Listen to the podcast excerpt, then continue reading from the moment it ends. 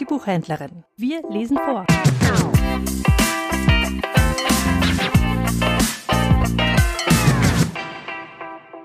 Die Kerze von Leo Tolstoi Es war damals, als es in Russland noch Herren und Leibeigene gab. Verschiedener Art waren die Herren.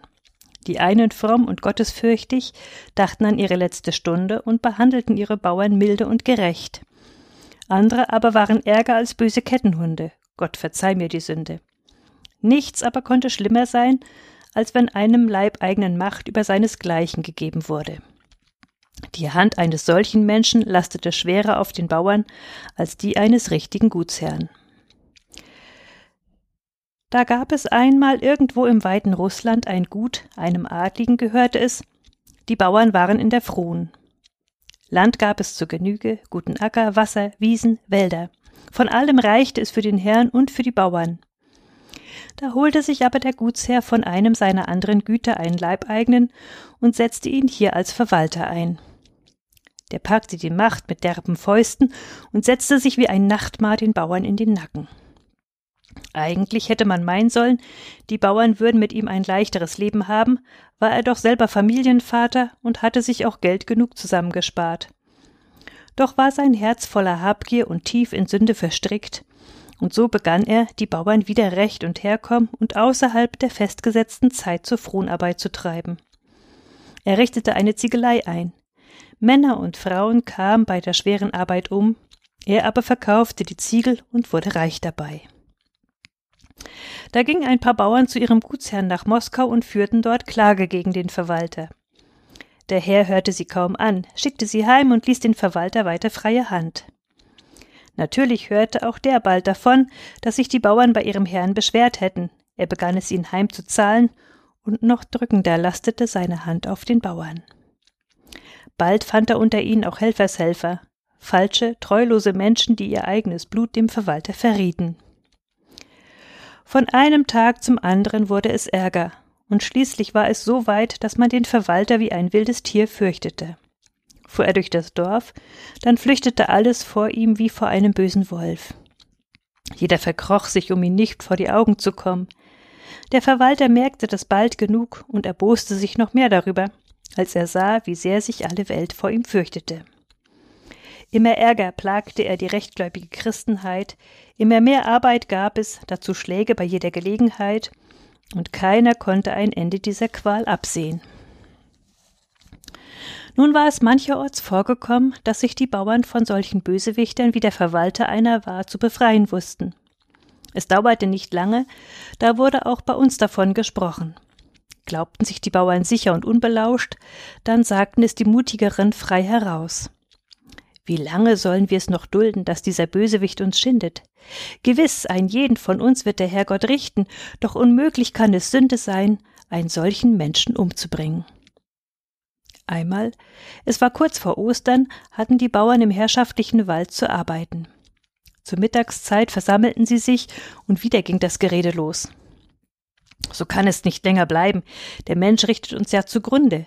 Weder bei Tag noch bei Nacht gibt er uns Ruhe. Uns nicht und unseren Frauen auch nicht.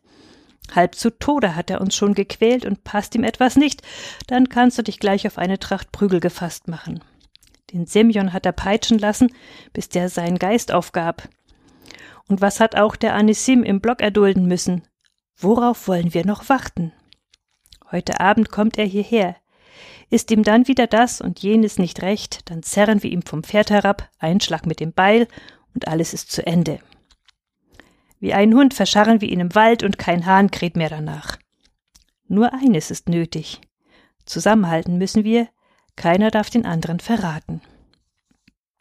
Wassili Minajew war es, der so sprach. Mehr als alle anderen hasste er den Verwalter. Er hatte auch allen Grund dazu, denn es verging kaum eine Woche, ohne dass er auf des Verwalters Geheiß ausgepeitscht wurde, und zu alledem hatte ihm der auch noch seine Frau genommen. Als Köchin diente sie bei ihm. Am Abend kam der Verwalter geritten. Schon vom Weiten hörte man ihn schimpfen und schreien. Habe ich euch befohlen, die Linde zu fällen? Wer hat es getan? Antwort, schnell, sonst lasse ich jeden von euch peitschen. Sie schwiegen. Doch als er endlich fragte, in wessen Reihe die Linde gestanden hatte, da zeigten sie auf den Sidor.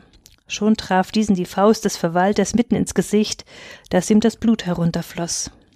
Auch Wassili bekam mit der Peitsche sein Teil ab, weil sein Reisighaufen zu klein sei. Dann ritt der Verwalter heim. Als die Bauern wieder allein waren, sagte Wassili, was seid ihr schon für ein Volk? Spatzen seid ihr, keine Menschen. Ja, im Schrein, da seid ihr groß. Alle für ein, alle für ein. Ist es aber einmal so weit, dann zieht ihr die Köpfe ein. Wie war es doch, als die Spatzen gegen den Habicht zu Felde zogen? Auch sie chilpten um die Wette. Alle für ein, alle für ein. Kaum aber war der Habicht da, da waren die Spatzen verschwunden, saßen in den Brennnesseln und ließen es geschehen, dass der Habicht den packte, den er haben wollte. Kaum aber war der Habicht weg, da waren auch die Spatzen wieder da. Chilp, chilp, es fehlt einer, wer fehlt, Wanker, geschieht ihm recht, zu nichts war er Nutze. Seid ihr etwa anders? Wenn ihr schon schreit, alle für ein, alle für ein, dann haltet auch daran fest. Als er auf den Sidor einschlug, hätte man ein Ende machen sollen. Aber auch ihr schreit ja bloß. Kommt ihr aber angeritten, da zieht jeder von euch den Kopf ein. Doch begannen die Bauern immer häufiger von der Sache zu reden, und schließlich waren sie entschlossen, mit dem Verwalter ein Ende zu machen. Als die Karwoche gekommen war, ließ der Verwalter sagen, die Bauern sollten sich bereithalten, in der Osterwoche das herrschaftliche Haferfeld umzupflügen. Die Bauern fühlten sich um ihr gutes Recht betrogen und begannen zu murren. So weit hat er schon Gott und sein Gebot vergessen, dass er eine solche Sünde von uns verlangt. Jetzt sollte man ihn wirklich erschlagen. Tun wir es nicht, gehen wir ganz zugrunde. Auch Pjotr Michejew war gekommen, doch still und friedfertig wie er war, konnte er damit nicht einverstanden sein, was die aufsässigen Bauern planten. Lange hörte er sich an, was die anderen redeten. Dann sagte er Eine große Sünde habt ihr im Sinn, liebe Brüder. Einen Menschen umzubringen ist nicht schwer. Was tut ihr aber damit eure Seele an? Ins Verderben bringt ihr sie damit. Gewiss tut der Verwalter Böses. Nun, Böses wird er auch erleiden müssen. Uns aber kommt es zu, Geduld zu haben und das zu tragen, was uns auferlegt wird. So denke ich darüber, liebe Brüder. Ärgerlich fuhr Wassili auf. Immer schwatzt du dasselbe. Sünde, Sünde, natürlich ist es Sünde, einen Menschen zu töten. Aber was ist denn der Verwalter für ein Mensch? Töte ich einen guten Menschen, dann begehe ich eine schwere Sünde. Aber so ein Vieh umzubringen, das befiehlt uns Gott selbst. Auch einen tollen Hund wirst du erschlagen um der Menschen willen. Nein, wir sündigen nur, wenn wir diesen Bösewicht am Leben lassen. Wie viel Menschen wird er noch zugrunde richten? Und sollen wir auch dafür leiden, dass wir ihn erschlagen, dann leiden wir um der Menschen willen, die werden es uns schon Dank wissen.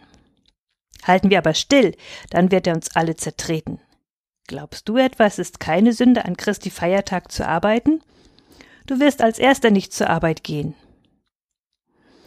Aber natürlich werde ich arbeiten. Befiehlt er mir zu pflügen, dann werde ich pflügen.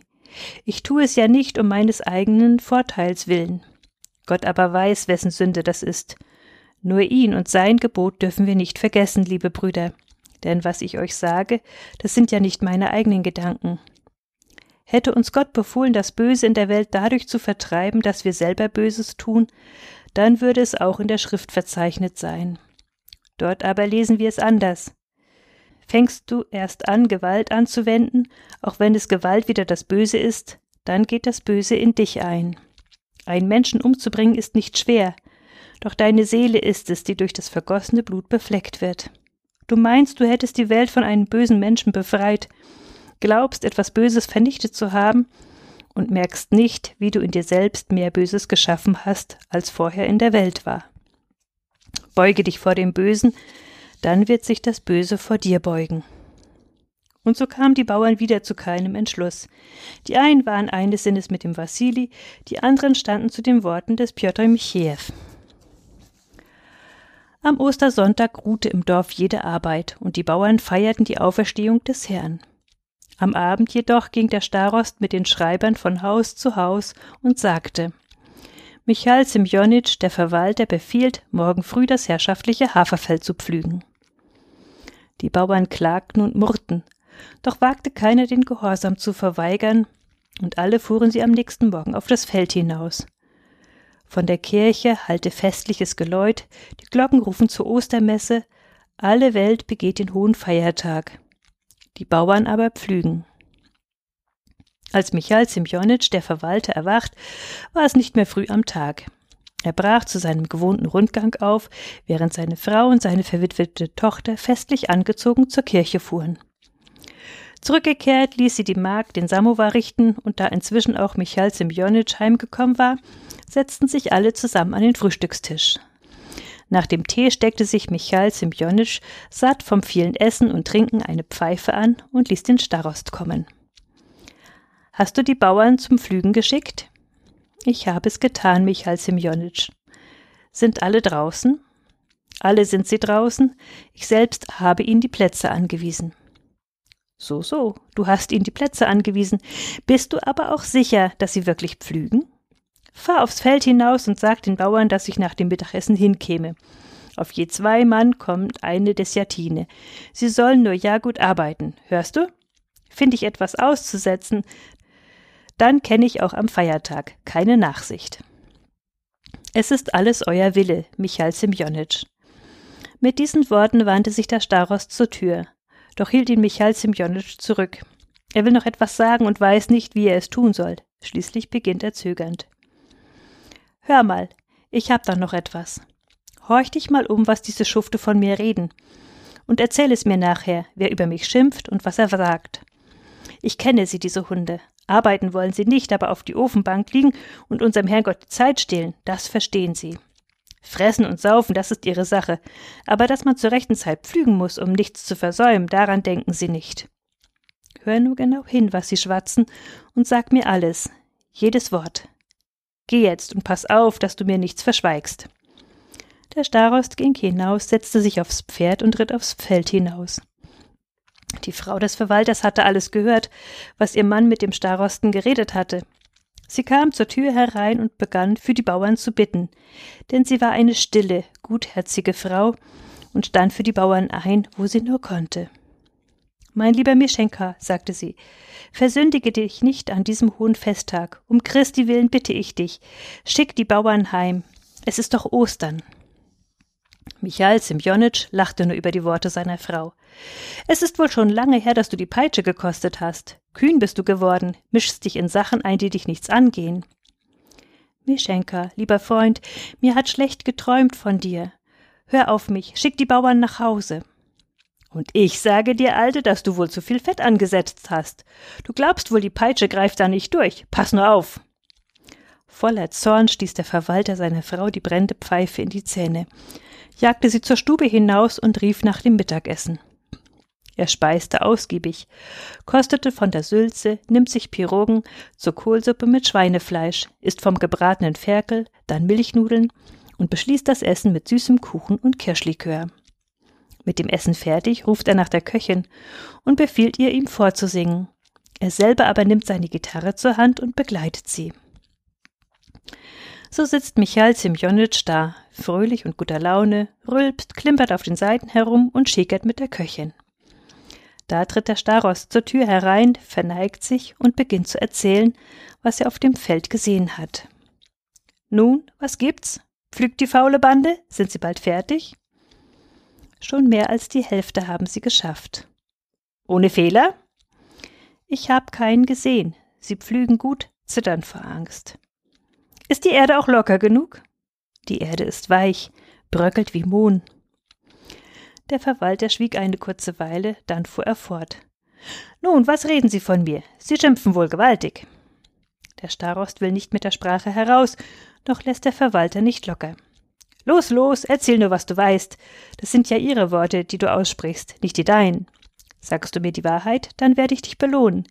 Deckst du sie aber, nun, dann sei mir nicht böse, Brüderchen, dann lass ich dich auspeitschen. Hey, Katjuscha, gib dem Starosten ein Glas Wodka, damit er seine Schüchternheit verliert.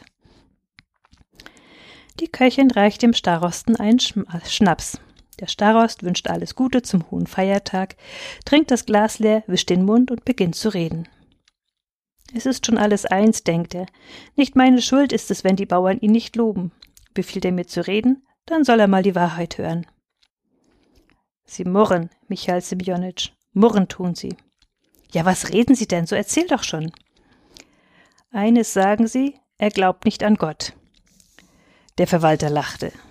Wer hat es gesagt? fragte er. Ja, alle sagen es. Sie sagen auch, er hat sich dem Bösen unterworfen. Wieder lacht der Verwalter. Das ist nicht schlecht, meint er. Nun aber will ich wissen, was jeder Einzelne von mir schwatzt. Was sagt da zum Beispiel der Waska? Nun wollte der Starost bestimmt nichts gegen die Bauern sagen, die ihm nahe standen. Doch mit dem Wassili war er schon seit langem Spinnefeind. Und so redete er dann ohne Hemmung weiter. Wassili schimpft am ärgsten von allen. Ja, was sagt er denn schon? Red doch nicht so herum. Die Zunge sträubt sich, alles das auszusprechen, was er sagt. Ihr werdet noch eines plötzlichen Todes sterben, meint er, ohne Beichte und ohne Beistand. Hei, das ist mir ein tüchtiger Bursche. Worauf wartet er denn? Warum bringt er mich nicht um? Seine Arme sind wohl zu kurz. Gut, gut, mein lieber Waska. Ich werde es dir schon heimzahlen. Na, und Tischka, das ist wohl auch so ein Hund. Alle reden sie böse, alle. Drück dich nicht herum, ich will es genau wissen. Widerlich ist es, ich mag es nicht wiederholen. Was heißt schon widerlich? Sei doch nicht so schüchtern. Ja, Sie sagen, der Wanst möge ihm platzen und das Gedärm ausfließen. Da schüttelte sich Michail Simjonitsch vor Lachen. Nun, wir wollen doch sehen, wem die Gedärme früher ausfließen. Wer redet denn so? Der Tischka? Niemand sagt ein freundliches Wort, Michail Simjonitsch. Alle murren sie, alle drohen. Nun, und was tut Pjotr Michejew? Was redet der? Der schimpft wohl auch gewaltig, das Mistvieh. Nein, Michail Semjonitsch, Pjotr schimpft nicht. Was tut er denn?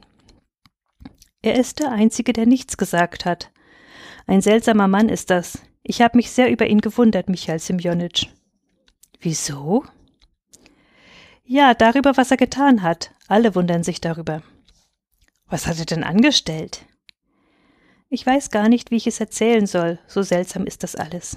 Ich reite zu ihm hin, er pflügt die Schiefe des Jatine am Türkenberg. Schon von ferne höre ich, es singt jemand, so schön, so künstlerisch, und am Flug leuchtet etwas zwischen den Deichseln. Und weiter? Es leuchtet wie ein Feuer, und wie ich näher komme, sehe ich eine Wachskerze, um fünf Kopeken hat er am Querholz befestigt. Die brennt hell und flackert nicht im Wind. Er aber geht im sauberen Hemd hinter dem Pflug, arbeitet und singt. Die Kerze aber verlöscht auch dann nicht, wenn er den Pflug wendet und die Erde vom Pflug abschüttelt. Hat er etwas zu dir gesagt? Als er mich sah, tauschte er mit mir den Osterkuss und sang dann weiter. Und was habt ihr miteinander geredet? Ich habe nichts gesagt, aber als die anderen Bauern hinkamen, lachten sie über ihn. Sein Leben lang wird er es nicht büßen, sagten sie, dass er in der heiligen Osterwoche gepflügt hat. Und was gab er ihnen zur Antwort? Er sagte nur Friede auf Erden und den Menschen ein Wohlgefallen.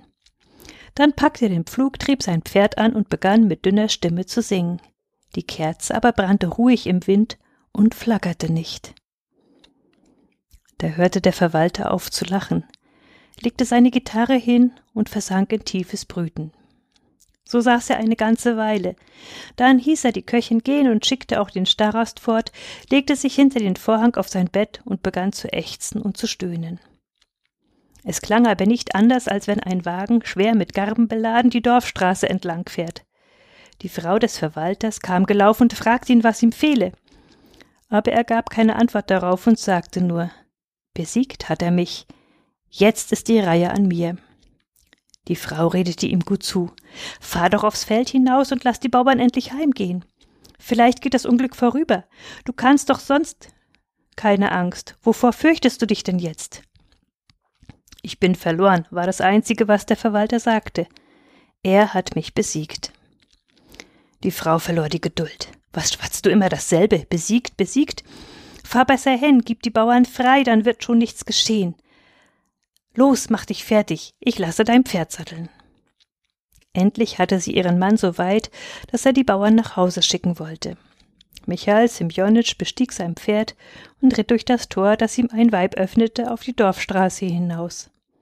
Kaum hatte man ihn dort erblickt, da war auch im Handumdrehen die Straße leer. Alles flüchtete vor ihm, der eine in den Hof, der andere hinter eine Hausecke, der dritte in den Gemüsegarten. So ritt der Verwalter durch das menschenleere Dorf zum zweiten Tor, das ins freie Feld führte. Dieses Tor aber war verschlossen, und vom Pferd aus konnte es der Verwalter nicht öffnen. Da auf all sein Rufen keine Menschenseele erschien, musste er sich bequem vom Pferd zu steigen, um selber das Tor zu öffnen. Als er sich wieder aufs Pferd schwingen wollte, ein Fuß hatte er schon im Steigbügel und wollte gerade sein Bein hinüberwerfen, da scheute sein Pferd vor einem Schwein, drängte sich erschreckt an den Zaun heran, der Verwalter, dick und schwer wie er war, verlor das Gleichgewicht und fiel auf den Zaun. Nur einen einzigen spitzen Pfahl gab es dort, und gerade dieser war höher als die anderen. Auf ihn fiel der Verwalter, schlitzte sich den Bauch auf und sank zur Erde nieder. Als die Bauern vom Pflügen heimkamen, schnaubten ihre Pferde vor dem Tor und wollten nicht weiter.